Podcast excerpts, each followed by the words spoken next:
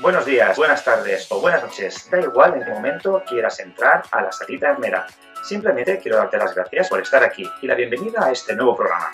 Hoy ha querido hacerse a este espacio y compartir su tiempo Guillermo Vargas, conocido en Instagram como el enfermero Guillermo.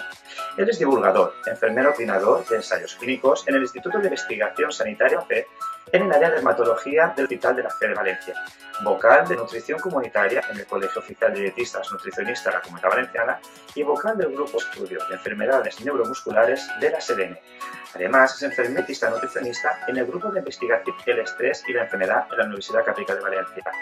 Además, también es máster de salud pública, doctorando en el programa de Ciencias de la Salud con el título Nutrición y Microbiota en el paciente con ELA.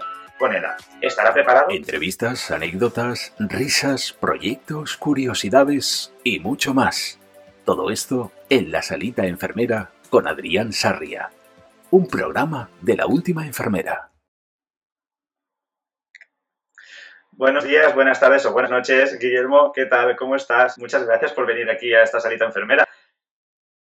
Hola, ¿qué tal? Muy buenos días, tardes, noches, lo que sea.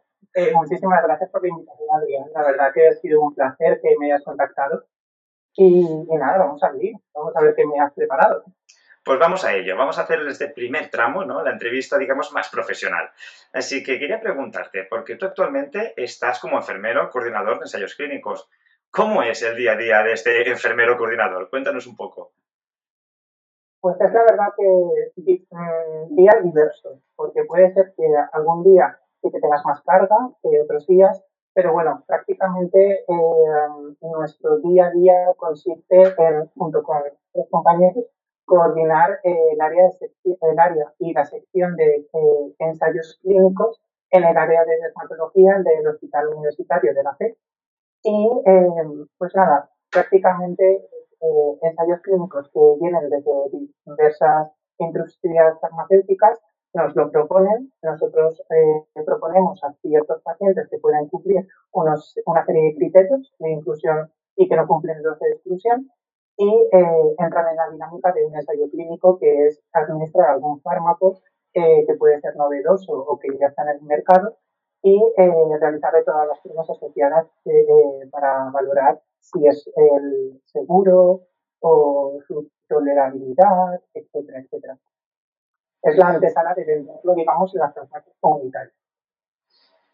¿Y ahí estás tú como enfermero coordinador? ¿Hay muchos más enfermeros o...? Digamos que el equipo del área de coordinación de ensayos, además de nuestro investigador principal y investigadores eh, subsecundarios, eh, estamos una compañera y yo, que una compañera es farmacéutica, en la que eh, coordinamos ambos eh, sin ningún problema de, tanto a, los pacientes como las diversas tareas que existan dentro de cada ensayo clínico. Muy bien, muy bien. Una faena bastante dura y motivadora en algunos momentos, ¿no? sí, la verdad que sí, porque sí que es verdad que nos tienen ciertos pacientes que eh, han fallado a diversos tratamientos y eh, seguramente ahí sea el último tratamiento al que puedan aspirar por su enfermedad y entonces eh, que se entren los pacientes y a lo largo de las semanas y meses puedan mejorar, eso la verdad que es un, trabajo bastante satisfactorio. Qué bien, qué bien. Claro, yo he mirado también tu currículum es que además perteneces como vocal de nutrición comunitaria en el Colegio Oficial de Dietistas y Nutricionistas y vocal en el grupo de estudio de enfermedades neuromusculares de la SEDENE. Cuéntanos un poco más en qué consiste cada cosa, porque esto es algo que incluso la gente desconoce, ¿no? Eh, tanto los colegios oficiales como los grupos de las sociedades eh, científicas. Cuéntanos un poco más, que la gente conozca eh, a qué se dedica, ¿no? ¿Qué hace un enfermero vocal en el colegio o en la SEDENE? Bueno, pues en el colegio de nutricionistas, como bien has dicho, soy además de enfermero, soy nutricionista y por diversos motivos y causas me eligieron a mí como vocal de nutrición comunitaria porque vamos a llevar a cabo en la comunidad valenciana eh, un plan en el que vamos a incorporar a dietistas y nutricionistas en, la sanidad pública valenciana, en el cual ya ha desarrollado el colegio de dietistas y nutricionistas durante todo un año, más o menos dos, eh, todo el programa que deberíamos eh, incorporar los dietistas nutricionistas y también un arduo trabajo con salud pública y eh, de un perfil tanto de enfermedad de nutrición eh, han creído conveniente que yo, eh, junto con el resto de mis compañeros vocales, eh, sobre todo con mi compañera de vocalía de sanidad, nuestro presidente y el resto de personal de administración hemos sacado este proyecto que la verdad es súper importante y necesario, ya que al final sumamos competencias y estamos sumando salud pública importante a la población. Y en cuanto a la vocalía del grupo de estudio de neuromusculares de la Sociedad de Enfermería Neurológica, pues bueno, también me contactaron porque necesitaban relanzar este grupo y debido a que estoy realizando el doctorado en base a pacientes con esclerosis lateral amiotrófica, que es una enfermedad eh, calificada como rara, yo diría más bien poco frecuente, eh, aunque su frecuencia está aumentando por desgracia o por suerte, porque se está estudiando más, no se sabe todavía. Eh, bueno, eh, querían lanzar este grupo que quedaba un poquito en los ángeles de, la GDN y eh, me dijeron, muy bien, ¿quieres? Eh, yo dije, obviamente que sí. Y nada, y ahí junto con eh, nuestra presidenta de este grupo y el resto de compañeras estamos intentando relanzar el grupo y realizar bastantes actividades para que se mueva ese grupo, eh, es súper importante a nivel de neurología, porque al final hay muchas enfermeras que son referentes y especialistas en neuromusculares, en la general eh, enfermedades de esclerosis múltiple y, no, y están expertitos sus conocimientos y con este grupo lo que es aunar ese conocimiento y poder compartirlo también al resto de compañeros. Claro, sobre todo lo que siempre luchamos todos, ¿no? Todos y todas, es que, haya un sitio en común, que estos conocimientos se unen, se junten y se compartan. Que hay veces que tenemos muchos proyectos muy buenos, hay mucha evidencia muy buena que no se llega a publicar, bien por lo difícil, que sabemos que es a veces publicar el conocimiento en algunas revistas para que haya el impacto, etcétera, pero sobre todo si hay un, entorno donde todos, todas podamos entrar a comunicar y ver qué, se está haciendo y poder aplicarlo luego a nuestro centro, sería lo ideal.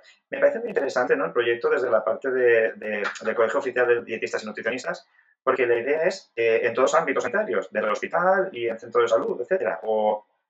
Sí, principalmente en los, en hospitalarios, que digamos que ya existe la figura de, la dietista nutricionista, aunque solo existan cuatro plazas, eh, bueno, seis plazas ahora que han en una oposición, en la última OPE, eh, pues son seis plazas que prácticamente se comen los hospitales tres principales y el resto de hospitales ya tienen una. Y además en los centros sanitarios, en los centros de salud, en los que sí que tenemos que en cuanto a la educación comunitaria, es la educación para la salud, prevención de enfermedades, porque al fin y al cabo hay muchísimas enfermedades, como muy bien sabemos las enfermedades tipo diabetes tipo 2, eh, obesidad, hipertemias, etcétera, que al agrupan el síndrome metabólico y no otras enfermedades, sino otras situaciones en la vida, como pueden ser eh, estantes, y demás, que requieren muchos recursos que si las reaccionan bien, al final repercutirá eh, económicamente mejor para el sistema sanitario, final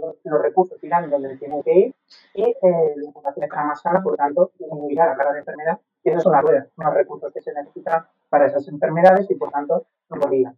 Eh, al final es una pesadilla se come la cola y esto es lo que estamos intentando siempre trasladar tanto a mis compañeras como yo al resto de la sociedad para que se lo comprendan y yo creo que desde enfermería también eh, lo intentamos trasladar. Al fin y al cabo, siempre que bien gana nuestra consulta, podemos controlar una diabetes o podemos contar a una persona con otra patología eh, realizando un plan adecuado de cuidados, eh, mejoraremos al final su calidad de vida. Al fin y al cabo, lo que tenemos que remar todas las profesionales. Así es. Creo que siempre tenemos claro ¿no? lo de la prevención y la interacción temprana, pero hay veces que desde arriba es cuando no nos escuchan, pero bueno, es verdad que gracias a, estos, a estas iniciativas y sobre todo desde entidades oficiales como son los colegios oficiales, es donde casi es el, el, foro donde más se nos puede hacer caso y donde por lo menos se puede divulgar y sirve más de la voz, ¿no? que donde básicamente todas las profesionales y profesionales estamos ahí unidos. Claro, además, si no fuera poco por todo lo que tienes, es decir, eh, eres divulgador en redes sociales y, claro, ya has comentado un poco así de pasada tu doctorado, pero es que hay que decirlo muy claro, y claro, tu tesis doctoral no es moco de pavo. Y sobre todo si encima estamos tratando sobre la nutrición, la microbiota y los pacientes, como tú dices, con esclerosis lateral amiotrófica, que por desgracia eran pocos, por suerte eh, eh, hay más investigación que vamos avanzando, pero no deja de ser que los recursos también son limitados, incluso las personas que investigamos, ¿no? Pero ¿Cómo, ¿Cómo, consigues eh, todo? Es decir, es algo que, que, a veces vemos lo de las horas, ¿no? El giro tiempo de mión, que a veces dices, ¿cómo llegamos a todo? ¿Cómo, ¿Cómo llegas a todo? Y cuéntanos un poco esa motivación también que salió de hacer este, esta doctoral. llega todo, se lleva a todo, lo que pasa que cuando tienes que hacer una cosa no te hacen otra. Entonces has repartirse con el tiempo y a ver a qué darle prioridad. Y hay veces que esté más con el doctorado que con otras cosas, hay veces que esté más. Es decir, es según, yo me organizaría así es como, digamos. En cuanto al doctorado, eh, o sea, el tesis doctoral eh, es, es, el estudio de la microbiota y del patrón alimentario nutricional de los pacientes con ELA, que tengan ELA, la esclerosis la trófica, final de una enfermedad neurodegenerativa, eh, que en unos pocos años, 3-4 años, eh, la persona puede llegar a fallecer. Eh, la verdad que es muy rápido, es bastante malo y, y, bueno, nosotros desde el grupo de investigación en el que yo estoy, que es con el que estoy haciendo eh, la tesis doctoral, junto con mi directora, que es una enfermera, una directora de tesis doctoral enfermera, que hay que remarcarlo, que se llama Sandra. Un director que es farmacéutico, José Enrique, pues bueno, estamos intentando, y el resto de equipos, que somos un gran equipo eh, de dietistas nutricionistas, dietistas, fisios, eh, también psicología, bueno, que agrupamos un montón de eh, personas y profesiones en este estudio, lo que intentamos es mejorar un poquito la calidad de vida dentro de nuestras limitaciones de la persona con esclerosis lateral amiotrófica y un poquito también además a, eh, a su familia, porque así a sus seres queridos, porque al también el síndrome del cuidador, el del cuidador que es muy complicado y no está muy descrito, la verdad, en estas enfermedades. Y, y, bueno, lo que intentamos mejorar es a través de la nutrición, en este caso con el nutricionista también, eh, a través de una serie de alimentos, a través de una serie de fármacos, pues intentar mejorar un poco la calidad de vida que tienen estos pacientes, porque habitualmente lo que les dicen, pues bueno, para lo poco que te queda, pues haz lo que quieras, y así me lo han transmitido muchos de los pacientes eh, tenidos y es importante la figura del dietista nutricionista en la sanidad pública para que no pase esto y que nos coordinemos con, eh, con enfermeras, que nos coordinemos con medicina, que nos coordinemos con el resto de profesionales y más profesionales que deben estar para mejorar esa calidad de vida, al final es lo que creemos o lo que yo creo que para eso estamos los profesionales sanitarios. Y nada, y nada, me contactaron porque eh, para obtener, eh, eh, hacer, bueno, hacer dietas y obtener macronutrientes y micronutrientes. Y claro, eso es solo competencia de los nutricionistas. Entonces me llamaron a mí y sonó la campana y dije, venga, va, ¿por qué no?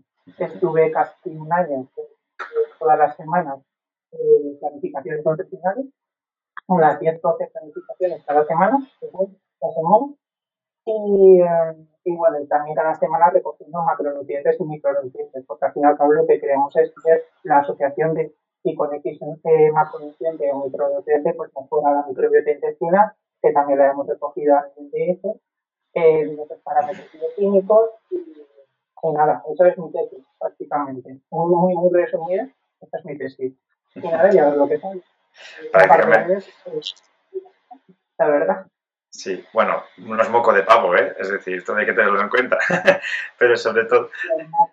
Gracias a que, los a que las compañeras y los compañeros eh, pues nos hemos coordinado muy bien y al fin y al cabo lo hemos llevado a cabo y, lo hemos tirado hacia adelante, que si no también esto no hubiera sido tan rápido, la verdad. Claro, eso es lo importante. Aquí también en las tesis, sobre todo ¿no? en aquellos trabajos que, que tú me has dicho, se necesita la coordinación de todos los eslabones. Entonces, sobre todo cuando queremos hacer una valoración, una valoración global de la persona para conseguir algo que es algo que yo creo que lo llamamos siempre en esencia, ¿no? Las enfermeras y todos los, todos los profesionales sanitarios, o muchos de ellos, que es el acompañamiento y mejorar la calidad de vida, que es lo que a fin de cuentas que nos mueve. Eh, hay muchas cosas que se pueden tratar, pero lo que es necesario sobre todo es decidir hacer un acompañamiento correcto y, y, adecuado según las necesidades de cada proceso y de cada etapa en el que se encuentre la persona. Sí. Pues, quiero preguntar algo. ¿Tienes algún proyecto o algún nuevo proyecto en mente que, que se vaya, que esté gestando o que, o que veas que va a salir? ¿O dices, mira, para este año creo que lo tengo el cupo cubierto? que hay algún proyecto, eh, oficialmente no puedo decir nada, pero sí que hay varios proyectos eh, que a final de año, después de año, seguramente eh, salgan a la luz. Entonces, ahí lo dejo. Que estén atentos a mis redes sociales y lo verán. Qué bien, qué bien. Esto es como cuando las, casas de, ¿no? de que hacen ahora las casas comerciales que hacen series. No voy a decir, no voy a decir eh, nombres comerciales porque no nos financian, pero, pero sí que es un poco. Estar atentos a la próxima temporada, a ver qué va saliendo. Entonces, ¿qué esperes? ¿Ah? Exacto, eso es. Bueno, pues nada, eh, Guillermo, vamos a por la primera sección ya oficial de las tres secciones que tenemos así un poco más dicharacheras en este programa. Así que vamos a por ello y adelante. Las preguntas indiscretas. Vale, esta sección, Guillermo, se llama las preguntas indiscretas. Eh, se llama así un poco porque van a ser preguntas indiscretas, un poco algunas más graciosas, otras un poco más interesantes. Siempre tú puedes contestar lo que tú quieras, no, eh, no, vamos a transmitir más información de la que quieras tú transmitir, pero bueno, es un poco para conocerte, te hemos conocido la parte profesional, pues yo mismo quiero conocerte un poco la más la parte personal, ¿no? Entonces me gustaría preguntarte, ¿cuál es tu mejor recuerdo de cuando tú eras pequeño? La verdad que tengo bastantes buenos recuerdos, pero puede ser que a lo mejor eh, pasear con mi abuelo y con la perrita que tenía siempre en un parque que teníamos detrás de casa. Yo creo que es uno de los mejores recuerdos que siempre voy a tener de pequeño. ¿Y qué echas de menos? ¿Alguna rutina?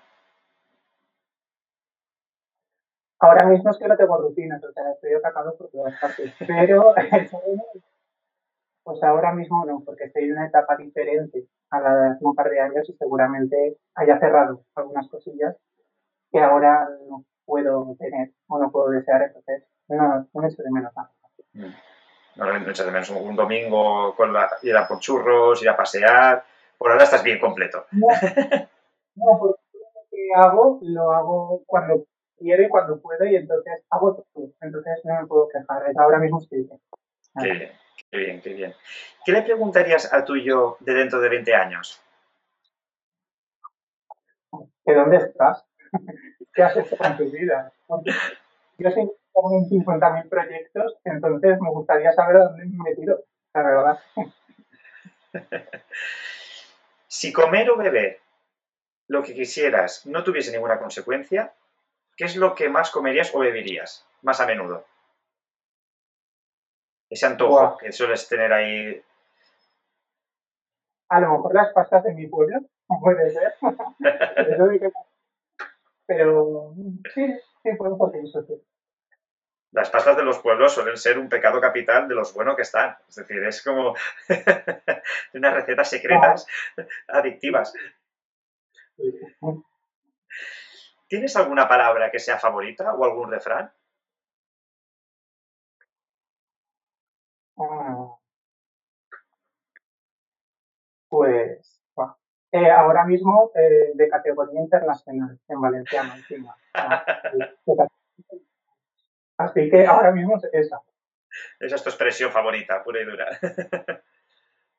Como valenciano la tengo que defender, hombre. Claro. Cuando vas vestido de sanitario, ¿eres más de zuecos o de deportivas? Deportivas. Me acuerdo con los zuecos. Nunca me han gustado. Nunca. ¿Boli de cuatro colores o rotulador para todo? Boli de cuatro colores. Eso siempre. Confiesa, ¿tienes esparadrapo en el coche o en casa? Obviamente, de ponérmelo en la costilla y vas a ver de dónde aparece. Sí. Ese para nosotros es, somos los MacGyver con el, con el esparadrapo. Eso es lo mejor, el mejor invento de la historia, la verdad. ¿Podrías decir una película? Ah, ahora mismo. Una que, te, que tú recomendarías. Mira, pues justo la vi el domingo pasado, por decir algo, mamma mía. Que la vi el domingo pasado, que hacía tiempo que no la veía. Épica, épica. ¿Una canción? Guau. Um, cual sea de David Guetta. Me da igual. Podéis elegir. Ese, ahora mismo, como. Sí, sí, es lo que me pongo y lo primero que me pongo. Perfecto, es lo primero que te venga a la mente. Esto es la parte buena de las preguntas así indiscretas y rápidas. ¿Un olor o un perfume? Un olor. puede que el de las flores. Muy bien. ¿Eres de dulce o de salado? De salado, seré antes hipertenso ¿Tortilla de patatas con o sin cebolla? Sin cebolla a muerte. Que sea sin, sin cebolla. Sin cebolla. Mm. ¿Pizza con piña o es una aberración? Aberración no de las haya. Esto no existe. ¿Cómo? ¿Quién inventó ¿no? la pizza con piña? Yo he de reconocer que a mí me encanta. ¿eh?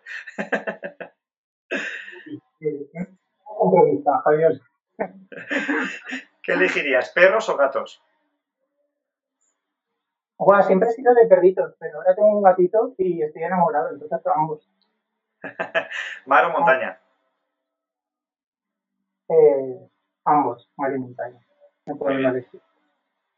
¿Cine con palomitas o sin? Con, siempre con. Y saladas, no dulces. Muy bien. Eh, ya hemos dicho que es salado, ¿no? Tú salada. nunca. Siempre a los salados. ¿En tu trabajo o amistades puedes contar una anécdota que recuerdes siempre y te haga reír? Ah. Pues no sé.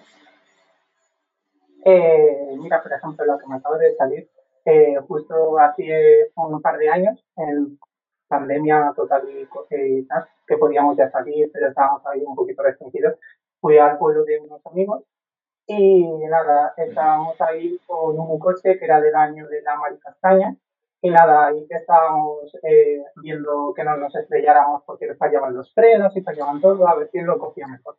Eso. Yo fue un poco ahí, que alguien, me, que alguien nos pare. Ah, pues eso que a, a muerte directamente. Seguro que has coincidido con... La... ¿eh? Ah. No, no, no saliste las noticias, ¿no? Eso es la parte importante.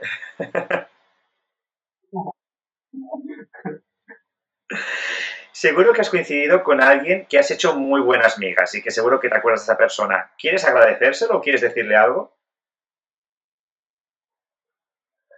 Pues a ver, eh, pues muchas gracias por estar, simplemente por estar, que no es poco. Así que, la verdad que estas personas estas personas que en el trabajo pasamos muchas horas, trabajamos mucho en el trabajo, en, nuestro día a día, trabajamos y compartimos muchas horas y la verdad que, el estar, el ser y estar, ¿no? Está muy bien y es necesario y, que la persona lo sabe, suele saberlo. Es la mejor frase yo creo que le puedes eh, dedicar. ¿Hay algo que te dé mucho coraje, rabia o nerviosismo? ¿Qué es lo, qué es lo que te da esta, esta manía? Pues la verdad que no muchas cosas, porque soy un tío bastante calmado, eh, o sea, siempre estoy bien, pero no sé, las injusticias sociales puede ser, eh, que pase algo, pues no sé, algo de violencia eh, contra una persona, no sé, eso sí que me pone mal. Pero el resto Muy bien. Pues nada, hasta aquí esta primera sección de las preguntas indiscretas. Así que vamos a por la segunda, que esta es la que puede que, te haga un poco pensar, pero vamos allá y ahora hablamos de ella. Cuéntame un cuento.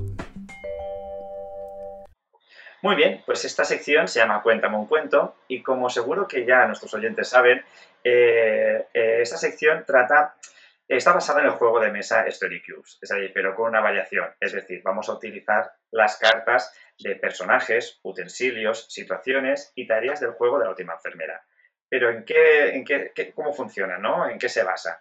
Vale, pues previamente Guillermo, eh, antes de la entrevista, para hacerlo lo más rápido posible en esta entrevista, él ha elegido uh, de forma aleatoria un total de ocho cartas eh, las conoce, sabe un poco de qué van, pero su labor es inventarse una historia dando rienda suelta a su imaginación e intentando que sea original, puesto que en los siguientes episodios, los siguientes programas, las personas invitadas podrán continuar esta historia con otros elementos aleatorios. La idea es que tengamos al final, digamos, la novela ¿no? de la salita enfermera. Todo lo que nos pasa en estos centros sanitarios, bien en el hospital, bien en un centro de salud, bien por la calle. Así que os voy a decir qué cartas ha seleccionado y mientras tanto Guillermo va a estar dándole rienda suelta a, su mente a ver qué tal. Como utensilios, le ha tocado lo que utilizamos para sacar analíticas, que es el compresor, y el gel hidroalcohólico, algo que por suerte, por desgracia, lo conocemos ya todos demasiado. Como situaciones, le ha salido que alguien se ha arrancado la vía, aquí tengo yo un problema con, con orientar yo la, la cámara, y también le ha salido que alguien se cae. Respecto a tareas que solemos hacer las enfermeras en el centro hospitalario, pues suele ser, por ejemplo, un sondaje vesical, que es el que le ha tocado a él, y un aislamiento por contacto. Otra cosa que ahora todo el mundo sabéis, gracias o por desgracia a la gran pandemia que hemos tenido. Sobre los personajes, que son en los que tiene que salir, pero puede ser cualquier otro personaje también, son un celador correcaminos y Florence Nightingale. Florence Nightingale, hasta ahora, si alguien que nos está escuchando no es sanitaria, para nosotros digamos que es la, diosa y nuestra creadora y nuestra, nuestra básica, en el cual gracias a ella toda la enfermería se basó. Hay muchas más y de hecho hay, eh, cuando estudias bien la historia de enfermería, eh, hay otras enfermeras que han sido muy pioneras y muy punteras, pero ella sí que es la que con su candelabro fue la que vigilaba por las noches eh, a los pacientes y sobre todo se encargaba de, se encargó de, determinar o de identificar que la higiene de manos y una higiene sanitaria de las personas conseguía prevenir muchas enfermedades y, por tanto, eh, eh, conseguir evitar muertes indeseables. Entonces, este es, evidentemente, esta persona falleció hace mucho tiempo, entonces veremos cómo Guillermo se inventa esta historia. Así que nada, Guillermo, tienes tus ocho cartas, tienes tus ocho elementos para utilizar. Te dejo que puedas quitarte dos si ves que es demasiado, pero adelante con tu cuéntame un cuento. Y antes de empezar con ello, decir que Florence Nightingale, además de nuestra mami enfermera, es también una de las eh, pioneras en salud pública, porque al final hizo bastantes cosas a nivel de salubridad. Entonces, gracias a ella, pues tenemos muchas cosas. Así que eso, eh, corté y ahora para allá. Adelante. Eh, nada, eh, la verdad es complicado, o sea, nunca he jugado este juego y la verdad es que está un poco complicado. Pero bueno, eh,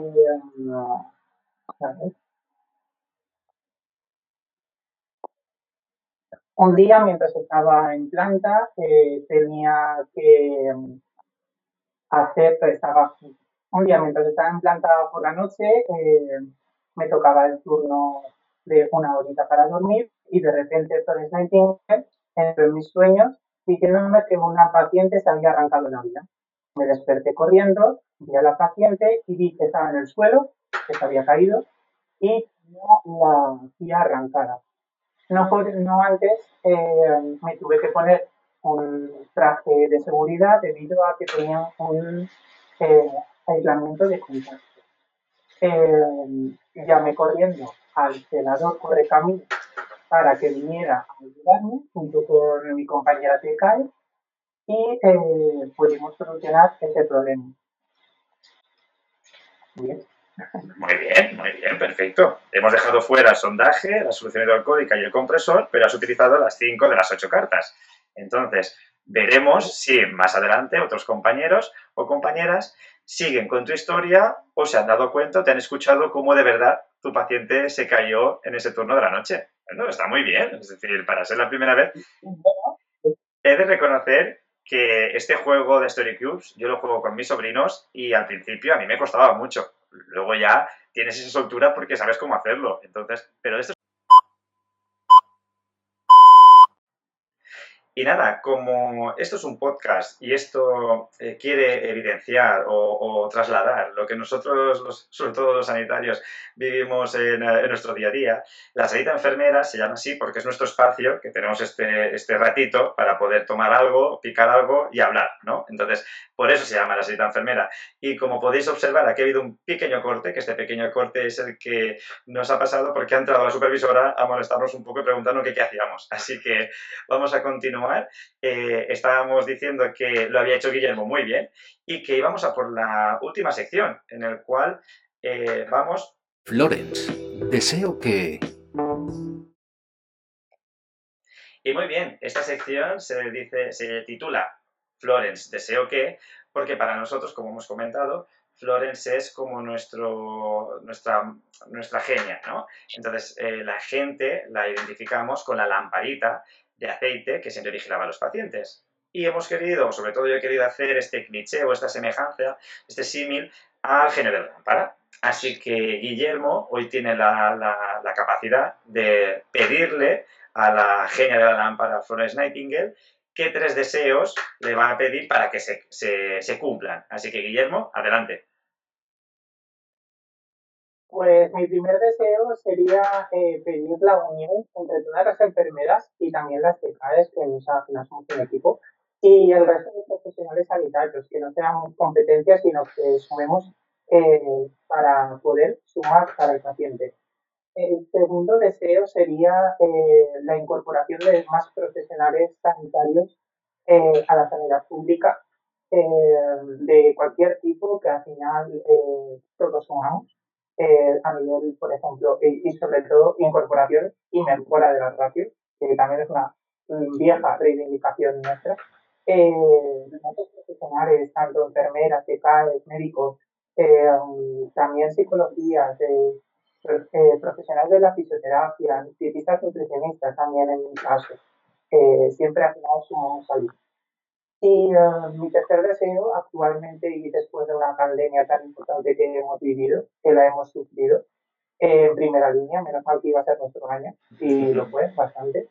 Eh, pues bueno, salud, salud para todo el mundo, que, que no es poco, después de lo que hemos vivido. Pues ojalá que Florence nos escuche y que, y que nos cumpla estos deseos, que sobre todo es mayor cantidad de profesionales para trabajar en calidad y con los ratios necesarios, una buena unión de todas las compañeras y todos nosotros para que la profesión pueda avanzar y sobre todo que el paciente avance. Y salud, que sobre todo es algo que hasta ahora no lo habíamos valorado tanto. Y como tú bien has dicho, por suerte o por desgracia, tuvimos que vivirlo en nuestro año de las enfermeras de una manera demasiado eh, tórpida y que nadie nos hubiese gustado tener que vivirlo de esta manera. Pues nada, Guillermo, Muchas gracias por haberte venido este ratito a la salita enfermera con interrupciones incluidas. Así que gracias por ser la primera persona que entra en esa salita enfermera y que reivindicará hoy el Día de la, de, la Enfermería, donde se publicará, o en cualquier momento que la gente desee escucharlo. Pues muchas gracias, Adrián, por invitarme y ser eh, la primera persona a la que entrevistas. Y un abrazo a todos y a todas. Pues nada, hasta aquí la salita enfermera, este primer capítulo, y agradecerte por estar escuchándonos, agradecerte por estar ahí al, otro lado del auricular y sobre todo animarte a que entres a todas las redes sociales y que seas conocedora de todo lo que las enfermeras y en esta salita enfermera iremos trasladando y, divulgando. Quiero agradecer también la voz en off de Salva Roses y decirte que esta es la salita enfermera, este es Entrevistas, anécdotas, risas, proyectos, curiosidades y mucho más. Todo esto en La Salita Enfermera con Adrián Sarria. Un programa de la última enfermera.